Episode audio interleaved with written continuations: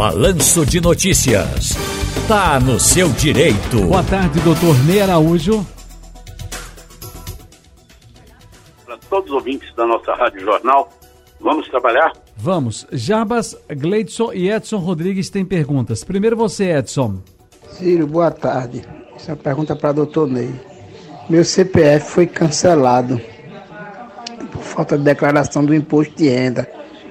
Isso impede de eu receber o meu salário, que é benefício do INSS. Queria saber essa informação. Obrigado.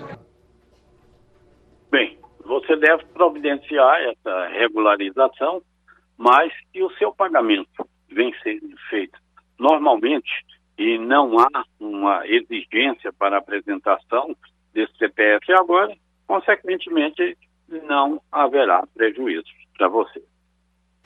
E o Edson, aliás, o Jabas Gleidson. Ciro, eu tenho uma dúvida para o doutor Ney. É que minha mãe, ela já devia estar aposentada há muito tempo e toda vez que eu vou para os médicos, olho, os médicos olham os papéis e perguntam a ela por que a senhora já está aposentada. A burocracia do INSS faz três anos que eu estou correndo atrás da aposentadoria da minha mãe. Ela tem um pino no joelho e a mobilidade dela está reduzida ela não consegue andar. E eu levei todos os laudos, levei tudo, e ela não tem renda, não tem nada. E eu estou tentando ainda fazer com que ela se aposente. E agora ela tem que ir para assistente social do INSS, ficam empurrando. Ela já teve duas perícias, foi aceita, foi tudo.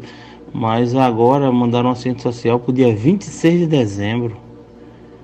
É, só tinha, não tinha vaga aqui não. Eu moro em Jaboatão, me mandaram lá para Moreno, uma mulher para Moreno, para poder eu fazer a perícia da minha mãe, um assento social do INSS. Só tinha vaga para Moreno, faz três meses. Eu tô com medo, Ciro, é que isso implique que os laudos que os médicos deram agora, daqui a três meses não valam mais. E eu vou ter que fazer tudo de novo. Doutor Ney.